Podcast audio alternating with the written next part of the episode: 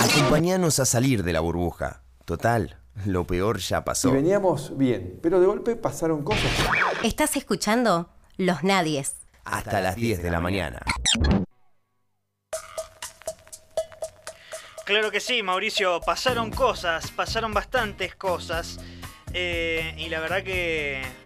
Mierda, si tendremos para, para poder hablar. 10 minutos faltan para las 10 de la mañana en toda la República Argentina. Y hablando de cosas que tendríamos que hablar, eh, el lunes pasado nos enterábamos de que la Armada, durante el gobierno de Mauricio Macri, sabía dónde estaba hundido 20 días después, eh, hundido el, eh, el Ara San Juan. Eh, sabía dónde estaba hundido el submarino 20 días después de que se detectara la implosión. Eh, durante esta, esta semana se hizo público justamente que eh, a casi tres años de la desaparición del Ara San Juan, uno de los oficiales de la Armada procesado en la causa reveló que el gobierno nacional, encabezado por el expresidente Mauricio Macri, ocultó a los familiares y a la opinión pública nacional e internacional que habían ubicado el submarino el 5 de diciembre del año 17. Recordemos, el submarino aparece eh, un año después. Eh, eh, re- realmente es escandaloso. Y una de las personas que ha. que desde el primer momento, si mal no recuerdo, era un 16 de noviembre, ahora le vamos a consultar bien. Este, mm, se había puesto eh, a disposición del ex ministro Oscar Aguad para poder ayudar en la búsqueda del el submarino utilizando justamente eh, las herramientas de la Universidad Tecnológica de Rosario de quien él es eh, parte. Estamos hablando nada más y nada menos que de eh, el ingeniero Ariel Garbars eh, que ha tenido la gentileza de atendernos. Ariel, ¿cómo estás? Muy buenos días. Manuel Parola te saluda. Ariel. Hola, hola. Hola, hola. Sí, ¿me, me escuchás? Ahora, Hola. ahora sí, ahora sí. Se, se había entrecortado. ¿Cómo estás? Bueno, bien, muy bien, gracias. Primero, eh, hay que aclarar una información es incorrecta y que se está difundiendo por todos los medios de que el gobierno argentino se enteró de la posición del submarino el día 5 de diciembre. Eso es falso. El gobierno argentino se enteró de la posición del submarino varios días antes. Se enteró exactamente el 23 de noviembre. Es decir, unos pocos días después, una semana después de que el submarino desaparece. Y, y se enteró directamente a través del secretario general del CTBTO, que es el organismo internacional que nucle- eh, detecta eh, las explosiones nucleares y no nucleares en todos los océanos del globo terráqueo. Se lo informó el señor Lacina Servo, que es el secretario general del CTBTO, directamente el 23 al el 23 de noviembre del 2017 al canciller argentino. ¿Qué es lo que hacen ellos? Inmediatamente cuando detectan esas explosiones, en el acto se informa al gobierno eh, que está vinculado con esas explosiones y no solamente que le informó al gobierno, sino que ese mismo día lo publicó en su cuenta de Twitter. Es decir, que hizo público el- la posición del submarino argentino ese mismo día. Cualquiera de los oyentes puede buscar la cuenta de la Sina Servo, se escribe L-A-S-I-N-A, la Sina con doble S y el apellido Servo con Z y B larga. Y van a encontrar este tuit que te lo voy a leer porque es muy breve. Nuestra red hidroacústica detectó una señal inusual cerca de la última posición conocida del submarino argentino San Juan. La señal de un evento impulsivo debajo del agua fue detectado el 15 de noviembre a las 13 horas 51 minutos, latitud menos 46,12, longitud menos 56,69. datos compartidos por las autoridades argentinas. Y estos datos... por supuesto, eh, como sí. todos sabemos, no, como todos sabemos, el gobierno de Macri respecto de eso no solamente no informó a los familiares, no informó a la opinión pública, sino que lo peor de todo es que no mandó ningún vehículo por aire o por mar para intentar rescatar a los submarinistas. Claro, porque eh, esta información, vos me decís, eh, repetime la fecha, se sabe el 23 de noviembre. 23 de noviembre de- del 2017 a las 13 horas 46 minutos hizo este tuit el secretario general del CTBTO. Y el, eh, eh, el submarino es encontrado el 16 de noviembre del año 18, es decir, un año después. Así es, así es, así es. Vos habías tenido una... Se sabía exactamente la posición, porque el, el lugar, justamente, Sí. el lugar donde detectaron la explosión o implosión, es el lugar donde se hundió el submarino. Por supuesto que después de un año, el casco hundido puede desplazarse por las corrientes submarinas, puede, como, como ocurrió que se desplazó, no mucho, pero se desplazó algunos cientos de metros, este, pero bueno, lo sabían lo sabían, el gobierno argentino lo sabía el 23 de noviembre, no el 5 de diciembre. Y es muy importante precisar la fecha porque para salvar vidas eh, eh, no es lo mismo el 5 de diciembre que el 23 de, no- de noviembre cuando el submarino se hundió el 15 de noviembre. Claro, el, el 15 de noviembre ya no se tenía más eh, ninguna comunicación con, con el submarino. Exacto, a esa fue la última comunicación, el 15 justamente, y, y ahí fue cuando yo personalmente me comuniqué con el, con el ministro Aguad. De eso te quería hablar, sí. Eh, Eh, Con- sí, sí, con- le contá cómo fue sí. ese contacto. Bueno, el contacto fue el, el día 20, el día el día 20 de noviembre, el día 20. Cuatro días después decir- de eh, la desaparición del submarino. Sí, cinco días después de que Cinco. desaparece y, y tres días antes de que el CTBTO le informe al gobierno argentino la posición del submarino. Yo el 20 de noviembre le ofrecí a Oscar Aguad geolocalizar desde la Universidad Tecnológica Nacional en forma inmediata, eso se hace en el acto, lleva minutos hacerlo, el origen de la última comunicación del submarino, que fue una comunicación a través de un teléfono satelital. El ministro me respondió agradeciendo, muchas gracias, eh, fue por chat, le mandé un chat directamente por WhatsApp a su teléfono celular y él me lo respondió en el acto. Y eso fue todo. Y después, no, y, después eh, no hubo más comunicaciones. Después, sí, bueno, él, él no se comunicó, entonces yo después también, después volví a comunicarme con el, con el ministro ya directamente el 13 de diciembre.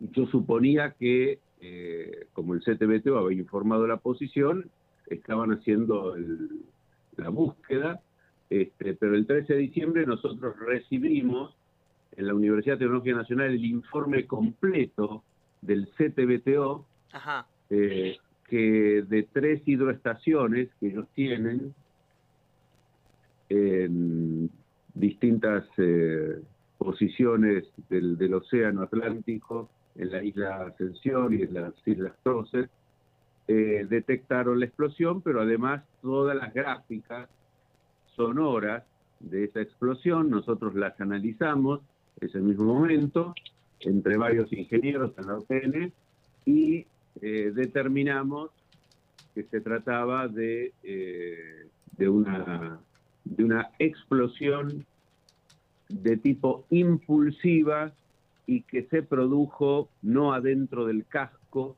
sino fuera del casco del submarino. Eh, ¿Y se, se, podría inferir de alguna manera por qué resultó esa eh, explosión? Estamos hablando con Ariel Garbars, que es ingeniero en electrónica eh, en, la UT, en la UTN e ingeniero en telecomunicaciones. Ariel, ¿cómo se, podría inferir cuál es el qué es lo que produjo esa explosión? Bueno, yo cuando fui convocado por la comisión bicameral de investigación de la desaparición del submarino, hice el informe, presenté a los diputados y a los senadores y a los familiares de los submarinistas las gráficas y nuestra lectura, la interpretación que nosotros hacemos de esas gráficas sonoras, que como nosotros no somos expertos en explosivos, somos expertos en eh, comunicaciones sonoras por aire, por agua, eh, entendíamos que el, origen de esa explosión era externo, porque si hubiese sido interno dentro del casco por cualquier motivo, porque explotaron las baterías, por el motivo, cualquier motivo que sea, eh, para propagarse por el agua y llegar a las tres hidroestaciones austríacas, la forma de onda tenía que haber sido completamente distinta. Y nosotros lo mostramos, porque además eso ya está, ya está estandarizado. Eh, y la Armada lo sabe perfectamente, lo sabe mucho mejor que nosotros, que ellos son, eh, por supuesto, eh, mucho más conocedores.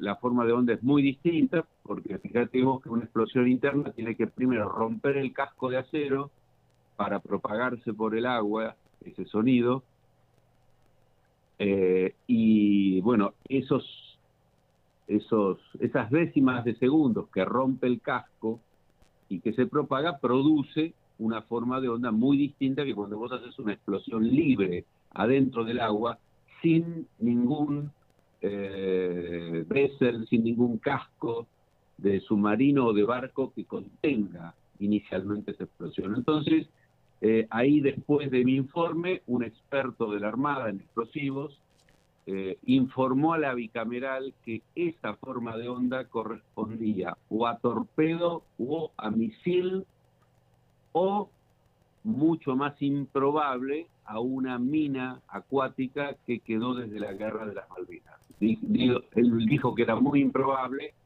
porque después de tantos años esas minas casi seguro que no explotan, que quedan inactivadas por paso del tiempo. Entonces, él, este, la hipótesis de este experto era que se trataba de un torpedo o de un misil. O sea que eh, lo que informó el, el, aquel eh, en aquel momento jefe de gabinete de, gobierno, Marcos Peña, que una de las hipótesis es que el eh, Ara San Juan había sido atacado tiene una, especie de asidero. Sí, por supuesto. Tiene, tiene, tiene una, tiene una, una prueba pericial, o sea, no solo testimonial, está, está el informe de un organismo que no puede ser cuestionado, es un organismo internacional que se dedica desde su creación a detectar todo tipo de explosiones en los océanos integrado por varios países este, del, por Europa, Estados, de Europa, por Estados Unidos, por, Rusia. Así que este, eso no es simplemente una, una hipótesis eh, o un testimonio, digamos. Ahí, ahí, este, ahí están las gráficas que prueban de qué tipo es esa, es esa explosión. Así que sí, lo que dijo Marcos Peña este, estaba fundamentado justamente en ese estudio del CTBTO. Claro. Claro. Pero entonces tendría una, eh, una suerte de contradicción, porque si el, eh, es, eh, esto que él declara en, en una de sus sesiones con la bicameral, que es cada seis meses, eh, que ahora mismo no recuerdo la fecha, pero eh, fue al, al, poco tiempo de haber, eh, si mal no recuerdo, empezado a correr la bolilla de que iban a cerrar la investigación. Y cuando le consultan sobre el, el Ara San Juan, él responde esto. Si él ya tenía la información, cabe, cabe decir que de alguna manera fue deliberado el hecho de no revelarla. Exactamente, no hay duda de eso.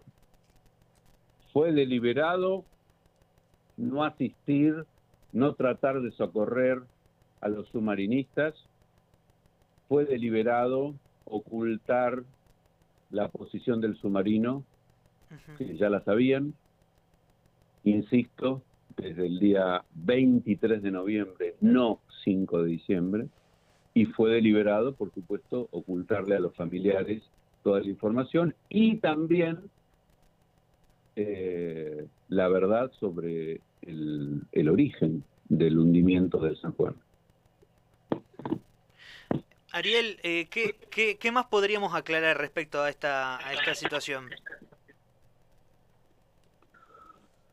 Bueno, hay un montón de detalles eh, técnicos este, que, digamos, que verifican eh, la posición del submarino, que después se fueron corroborando. Eh, de hecho, se lo encontró eh, a poca distancia del, un año después, como vos decís, a, a, poca distancia de donde se había informado un año antes al gobierno argentino donde estaba.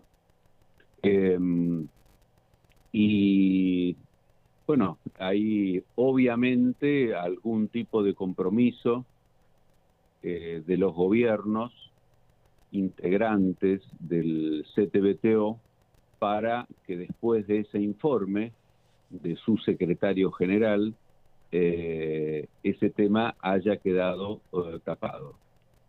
Eh, obviamente, si la documentación pericial está indicando eh, que se trató de un ataque, sea por torpedo, sea por misil, eh, se entiende que a los fines de evitar un conflicto con el país que sea responsable de haber hecho este ataque, eh, se entiende en silencio. Este, lo que también hay que decir es que la actuación de la jueza merece un juicio político inmediato porque no realizó una sola pericia. La jueza tenía toda la información y a pesar de los pedidos de los familiares, a pesar de los pedidos de la querella, eh, bueno, no dio lugar a, ni, a, prácticamente ninguna de las medidas que se le pedían. Eh, una de ellas, por supuesto, fue eh, que, se cite al, a la UTN, como hizo la comisión bicameral un año después, es decir, eh, citó al decano de la Universidad Tecnológica Nacional Regional Buenos Aires, me citó a mí, dimos el informe. Este, nunca la jueza nos citó ni al decano ni a mí. Eh, y así como no lo hizo con nosotros, tampoco ordenó las pericias, digamos. Nosotros lo que hicimos es una pericia extrajudicial, no ordenada por un fiscal ni por ni por ningún juez. Claro. Esa pericia es simplemente hacer el mismo trabajo que hizo el CTMO, corroborarlo nada más. Y después analizar las causas. Este, bueno, esta jueza evidentemente encubrió al gobierno de Macri, eh, que bueno, que además de ocultar información, este, bueno, no socorrió. Esto, esto es gravísimo, esto es gravísimo.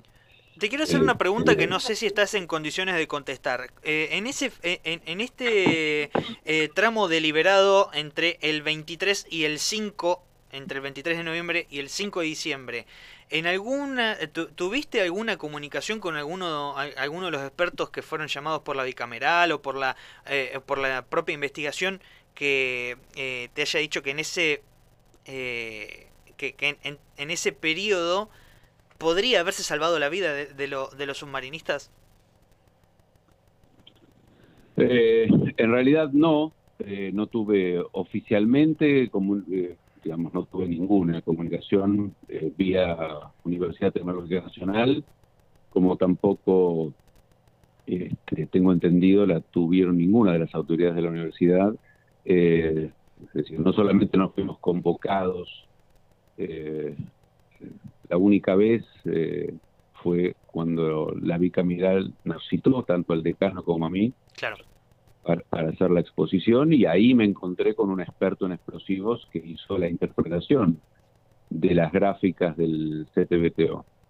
Eh, de todas maneras, si esta, estas, estas pruebas periciales que indicarían que el submarino se hundió producto de un ataque, insisto, pruebas suministradas por el organismo CTBTO internacional, no inventadas, no generadas este, localmente.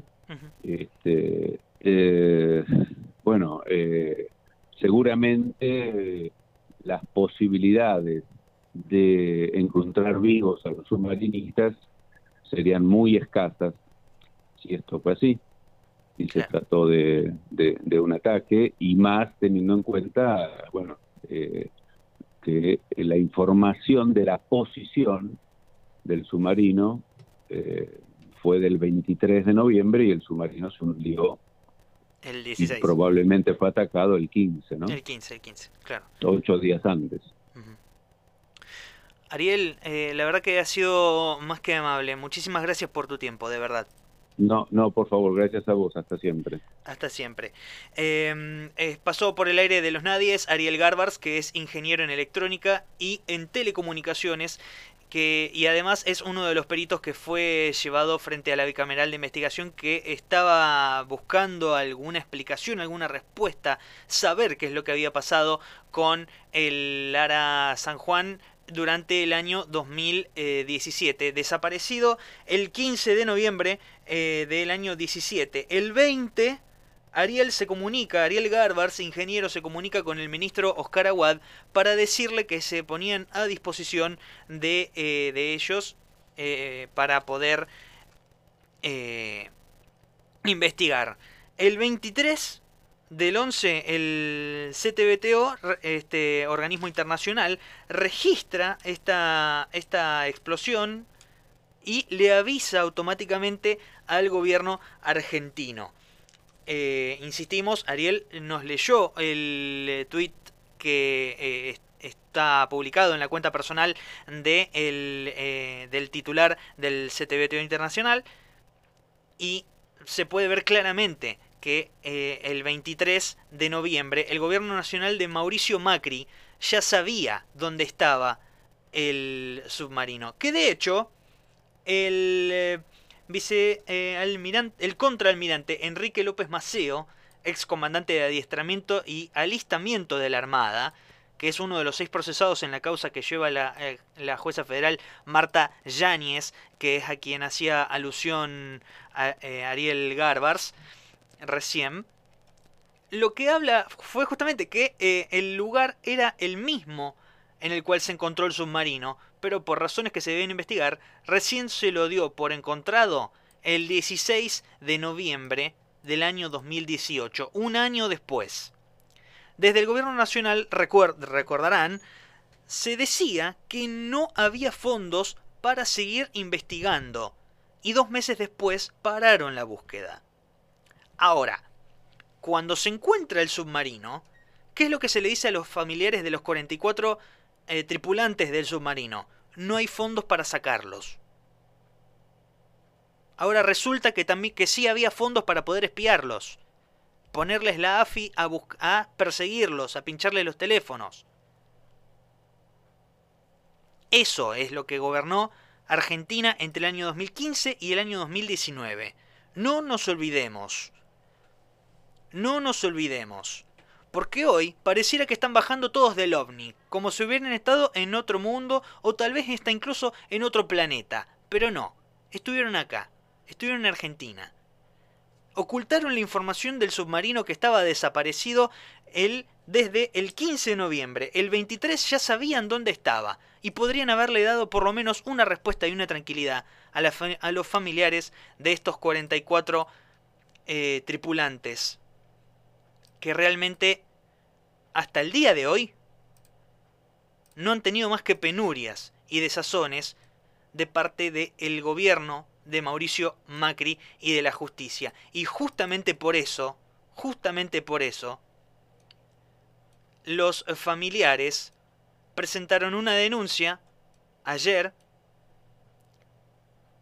eh, en, Comodoro Pi acusándolo al expresidente y al ministro de Defensa Oscar Aguad por haber ocultado información clave sobre el hundimiento en noviembre del año 17, que se cobró estas 44 vidas y que después se lo enarbolaron como si fueran los grandes mártires, cuando en realidad solamente fueron abandonados por el presidente que debía velar por la seguridad de todos los argentinos y todas las argentinas.